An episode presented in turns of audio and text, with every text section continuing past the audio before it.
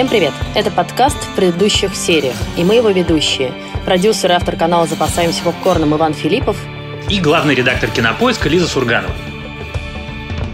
И сегодня мы обсудим сериал, который называется «Two Weeks to Live», который по-русски, разумеется, перевели как-то странно «Успеть за две недели». Почему успеть? Что успеть? Ну как, что успеть? В смысле, она пытается успеть все дела, которые ей надо успеть. Ну, все равно какое-то странное название. Ладно, это сериал британского канала Sky. В России его показывает Амедиатека. Его еще можно посмотреть э, на Кинопоиск HD по нашей с ними совместной подписке. Почему мы вообще обратили внимание на этот небольшой и, на самом деле, не самый громкий сериал? Ну, я думаю, что, конечно же, из-за Мэйси Уильямс, потому что это ее первая, по сути, роль большая после «Игры престолов», которая завершилась год назад. И, конечно, очень хотелось посмотреть, на что же она способна в другом, хоть и похожем амплуа. Но, честно говоря, на самом деле, если мы хотели этого, то ответ очень, ну, по крайней мере, для меня разочаровывающий, потому что она играет строго арию. Просто, ну, как бы там нужно сильно приглядываться, чтобы найти какие-то другие тона или даже полутона. В общем, по большому счету, пришла с одной съемочной площадки, переоделась, пошла на другую, исполнила ровно то же самое. Это я говорю не в осуждении, мне она очень понравилась, она очень симпатичная. Но просто это та же роль.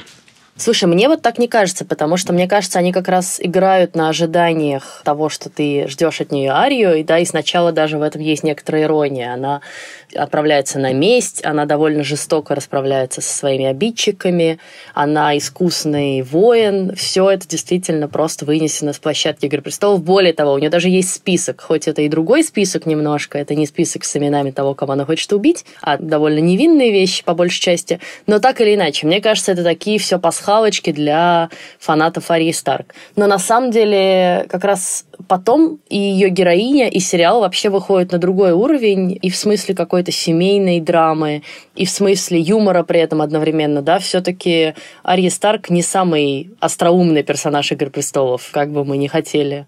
Нет, слушай, на самом деле, если задуматься и заморочиться, то за 8 сезонов «Игры престолов» у Арии можно много чего найти. Еще раз, я это говорю не с осуждением. Мне она понравилась, сериал страшно симпатичный, но как-то хотелось чего-то большего, и в этом смысле как раз, мне кажется, гораздо интереснее не она, а гораздо интереснее актриса, которую зовут Сиан Клиффорд, и которую мы знаем по сериалу «Дрянь», где она играла сестру главной героини, которая здесь играет мать, соответственно, Ари. И вот она блистательная абсолютно, потому что у нее как раз радикально другая роль.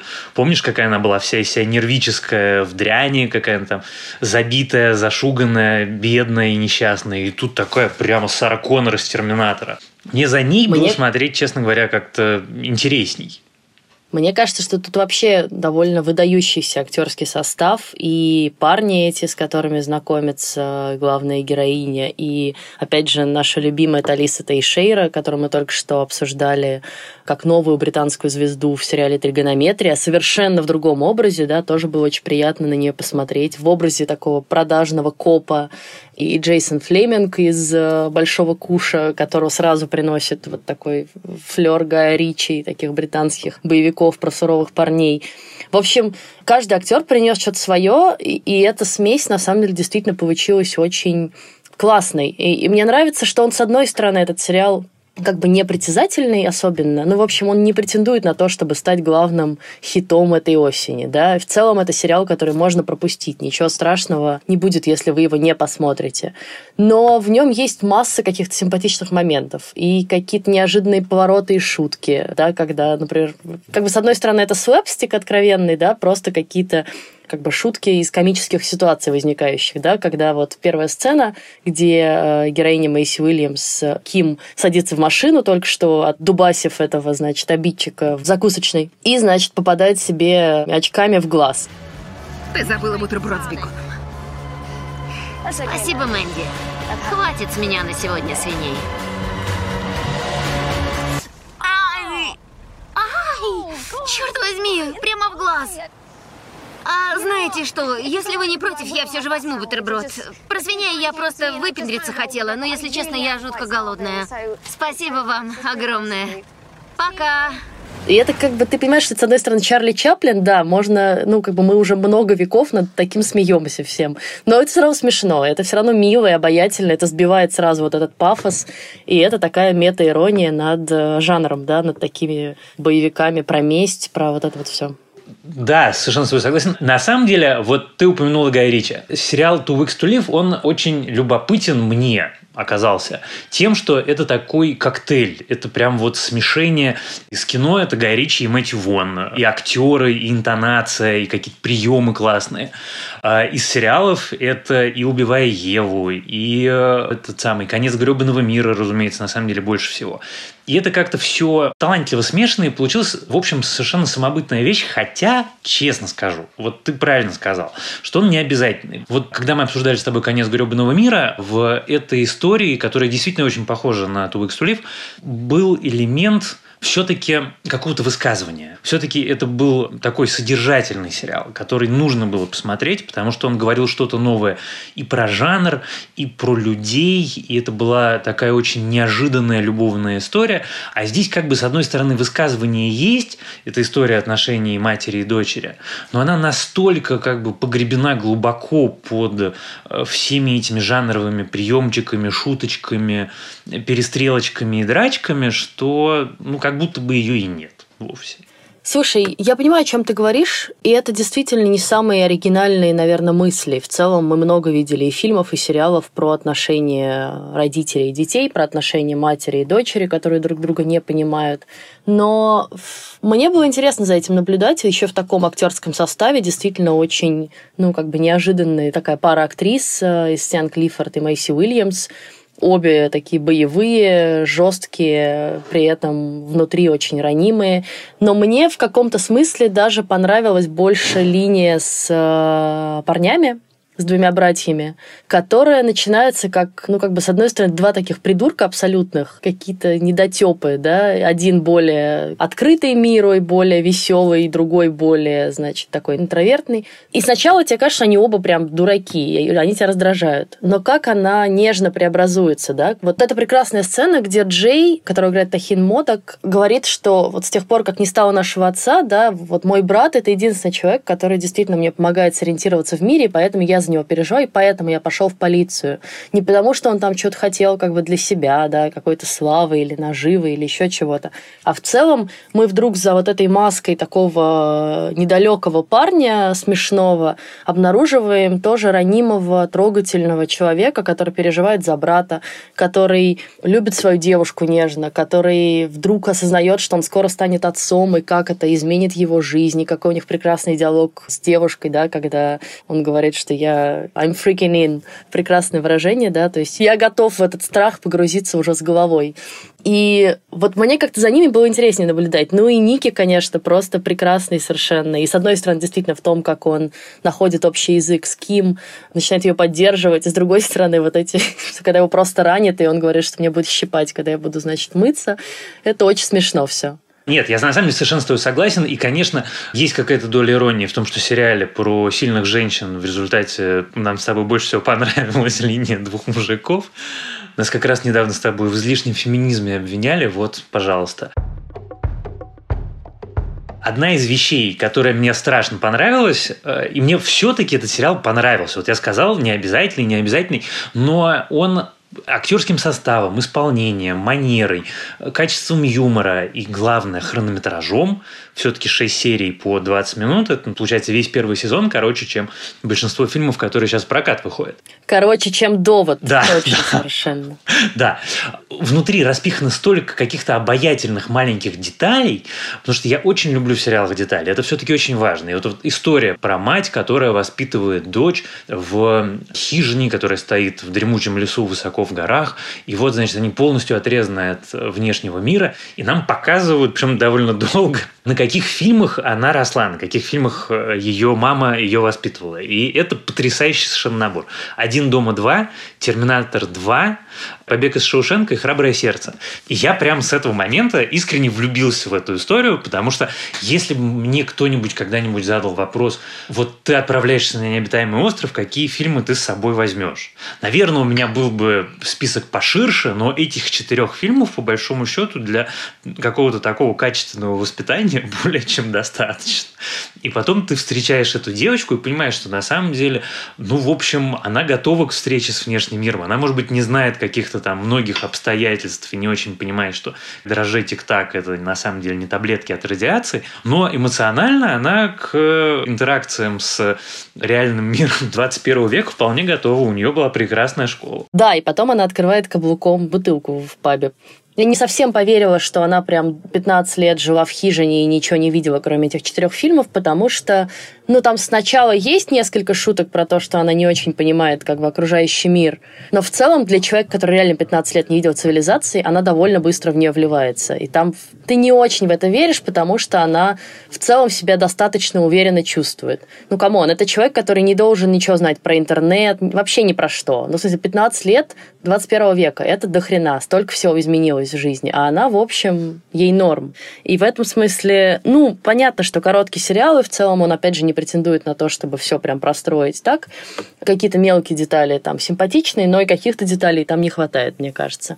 И меня, конечно, в этом смысле еще смутил финал, тем, что вот ты понимаешь, что сейчас будет кульминация, сейчас будет вот эта битва, собственно, сейчас придут эти наемники страшные, и вроде как и мать, и дочь к этому готовились, и у них все припасено, и в этот момент они просто как бы забивают на то, что сейчас придут какие-то наемники, одна идет с парнем своим разговаривает, другая, значит, фотографии достает.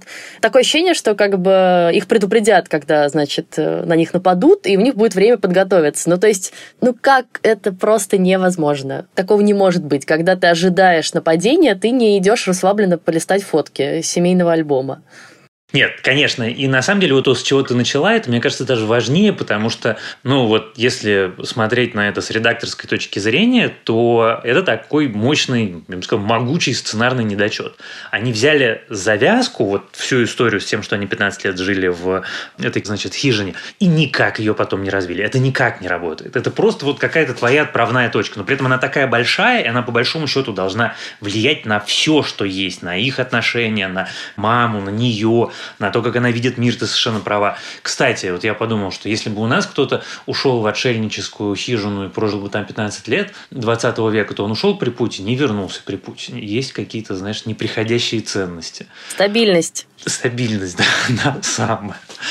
Вот. Э, и это, на самом деле, какая-то страшная мысль немножко. Так вот, и весь сериал оставляет из себя ощущение такой легкой недоделанности, что это, с одной стороны, все страшно обаятельно, но с другой, это все-таки немножко капустник. И всякие классные детали. Мне, например, из всех деталей, которые там, кроме кино, мне больше всего понравился разговор, когда эти два продажных полицейских приезжают к мафиозному боссу, и герой Джейсона Флеминга говорит своей напарнице, только ради бога не разговаривай с ним про мед, потому что дальше мы будем здесь до двух ночи сидеть.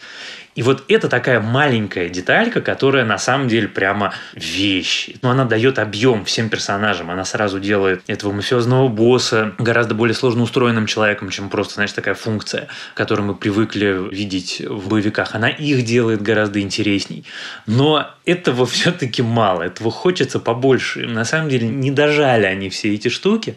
Хотя, мне кажется, мы зря с тобой все время сейчас его ругаем, ищем какие-то недостатки. Потому что в нем все-таки много достоинств. Понятно, что это не супер важная вещь, которую непременно нужно посмотреть, но если вас замучили драмы, то, пожалуйста, прекрасный совершенно вариант. Э, короткие истории, очень смешные, местами действительно прям по-настоящему смешно, со всякими мета-отсылками, с двойными смыслами, с детальками. Прям хорошо. Привет, Джимми. Помнишь меня? Ты убил моего папу. Да, но можно как-то поконкретнее. Ладно, а если так? Его звали... Билл Нокс. Этот такой мелкий, малый. Да черт возьми! Не кричи, я пытаюсь вспомнить, я уже не молод. У тебя есть хотя бы фото? При себе нет. Я не собиралась делать это сегодня. Оно у меня в машине. Так сходи, возьми. Нет, вспоминай! Билл Нокс. И потом это такая квинтэссенция британских сериалов. Ну, там действительно настолько хорошо отовсюду понадергано, что, ну, как-то, если ты любишь британский сериал, особенно если ты хорошо знаешь британский сериал, то от этого можно получить массу удовольствия. Ну да, и там, в общем, и «Голяк», вот этот новый британский сериал, который сейчас тоже все смотрят и обсуждают, такой тоже в духе Гая Ричи. На самом деле я увидела немножко и сериал «Мне это не нравится», который мы с тобой подробно не обсуждали, но там что-то от него есть, да, и потеря отца, и вот эта девочка, которая пытается как-то восполнить эту потерю отца, и тоже такая немножко не из мира сего. Конечно, конец гребаного мира и эти прекрасные пейзажи английские, такие леса бесконечные, да, в которых происходят какие-то страшные вещи и закапывают трупы. Я, кстати, хотела сказать, что мне очень понравился там ироничный монтаж. Он, с одной стороны, это, наверное, такой избитый в каком-то смысле прием, но он там очень к месту, да, вот мать и дочь закапывают трупы. Ты до последнего ожидаешь, что вот сейчас на них наткнется этот турист несчастный, а турист натыкается на копов, которые закапывают этого мафиозного босса. И то же самое, когда стучат в дверь, помнишь, и тоже как бы мы понимаем, что это два разных дома, и это довольно остроумно придумано. Из-за этого такое ощущение динамичности и постоянных каких-то неожиданных поворотов. Ну вот как и с шутками, да, как с очками, да, ты ждешь, что это такая пафосная сцена, она садится в машину, такая, типа, я крутая телка э, от дубасего страшного большого чувака, сейчас поеду дальше по своим делам, и немедленно, значит, попадает в просак. И этот чувак прекрасный, которого все по очереди дубасят, это, конечно, тоже очень мило. Я согласна, что, наверное, не надо, в общем, как мы с Ваней, заморачиваться и искать много недостатков в нем. Это симпатичный сериал. И на него можно потратить вечер или два, он принесет удовольствие, над ним можно посмеяться. В целом, я рада, что я его посмотрела. Мне при этом кажется, что ему не нужно продолжение. Я уже видела там обсуждение в прессе, а будет ли второй сезон, а что там в нем может быть. Мне кажется, что второй сезон, к сожалению, может быть только просто повтором идей, которые были в первом, вот развитием этого, да, такого погружения непосвященного человека в мир, в цивилизацию. И в целом, ну, как бы смотреть еще целый сезон про это я бы не хотела. Тем более, что таких историй мы же тоже много видели. Это и Ханна, это и какой-нибудь Капитан Фантастик, которого я тоже очень люблю, да. И все это всегда, на самом деле, заканчивается одним. Сколько бы ты ни пытался своего ребенка ограничить от страшного и опасного мира, он все равно вырвется и сделает так, как ему хочется. И, в общем, кажется, это мораль, которую надо просто уже всем усвоить и не пытаться этого делать. И вот это, конечно, мысль, которая со мной резонирует особенно сильно, потому что мы тут регулярно с моим старшим сыном, ему уже 14 лет, у него уже паспорт, но я при этом ему периодически говорю, что, Данька, если бы была моя воля, я бы тебя как кенгуренка посадил в сумку и никогда бы никуда не отпускал. Но, к сожалению, нельзя, или, к счастью, нельзя. Ну, как-то это так природой устроено. А в остальном ты совершенно права. Знаешь, какая мысль у меня была про второй сезон и его возможность? Я тоже не хочу, чтобы он был, но, и сейчас будет спойлер, примерно с середины сериала во мне поселилась уверенность в том, что отец, за смерть которого она собирается отомстить, что он на самом деле не ее отец, а это кто-то другой. И я прям до последнего момента был уверен, и потом, значит, в финале это как-то никак не проговаривалось. Я думаю, ну нет, значит, я ошибся, они решили не делать такого, значит, избитого хода. И вдруг выходит герой Джейсона Флеминга в финале, и ты на него смотришь и понимаешь, что на самом деле он же отец. Ты тоже так подумал или нет? Нет. А я абсолютно в этом уверен, что он выходит и спрашивает у матери. Значит, всего ты ей так и не рассказала.